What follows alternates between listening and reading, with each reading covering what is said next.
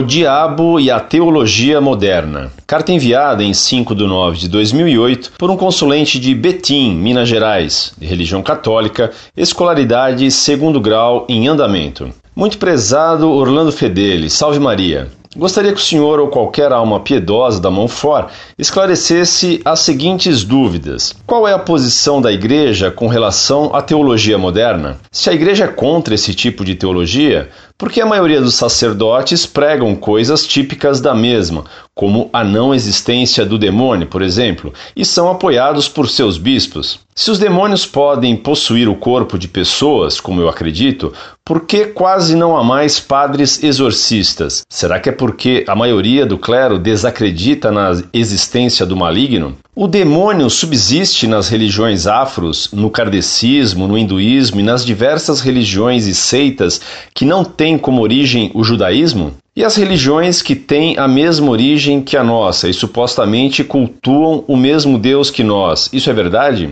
O Espírito Divino, como a RCC, os pentecostais os grupos ecumênicos dizem com base em São João capítulo 3, versículo 8, pode inspirar uma pessoa não católica? Os milagres que os protestantes supostamente realizam é por obra divina? Sem mais perguntas, gostaria que o senhor me falasse especialmente sobre exorcismo. Desde já lhe agradeço a atenção. Incorde Maria. Muito prezado, salve Maria. Se você ler com atenção a encíclica Pascendi de São Pio X, na qual esse único papado santo do século XX condenou o modernismo, você verá que essa doutrina herética é aquela que domina hoje a grande maioria dos teólogos e que influencia quase todo o clero no mundo inteiro. Ora, Pio IX, no Sílabus, erro 80, condenou a tese de que os papas poderiam aceitar o liberalismo, o progresso e a civilização moderna.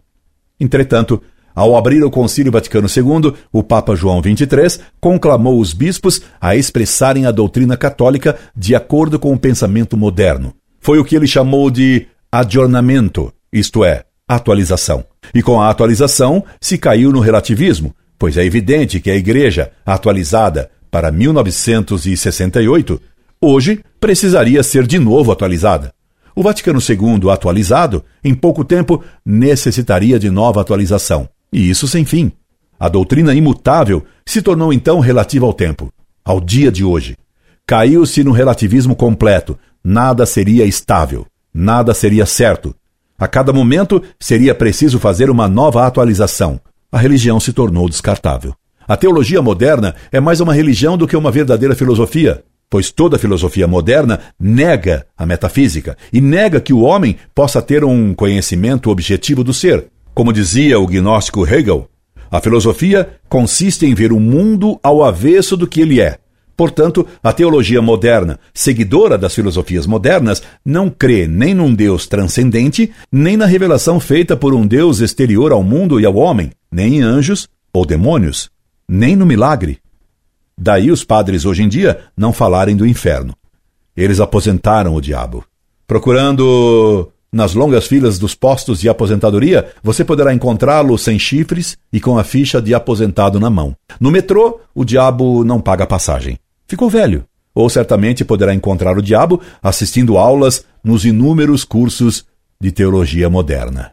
Portanto, para a grande maioria dos padres modernistas e modernizados, o diabo é lenda e Jesus Cristo tal como descrevem os evangelhos, seria um mito inventado pelas comunidades do cristianismo primitivo. Os padres modernos não creem que Jesus Cristo seja Deus encarnado. Eles creem em Che Guevara. Claro então que para eles, o diabo não existindo, eles não admitem possessões. Eles creem em Freud. Como não creem em Adão, creem em Darwin e no seu chimpanzé.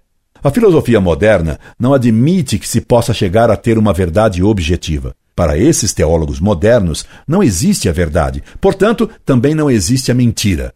Tudo é igualmente certo e igualmente errado, tudo é relativo. Portanto, o diabo, pai da mentira, também não existiria. E ele não inspirou nenhuma religião falsa. Todas as religiões seriam igualmente verdadeiras e igualmente falsas. Todas seriam produtos de mitos. Seriam fenômenos culturais, folclore. Ora, Deus existe, Deus se revelou e fundou uma só igreja. Deus só pode realizar milagres em sua única igreja. Portanto, todos os fenômenos pseudo-místicos que ocorrem nas falsas religiões ou são fraudes ou são produto de ação préternatural. Esperando tê-lo ajudado, me despeço cordialmente. Incorde Jesus Semper, Orlando Fedeli.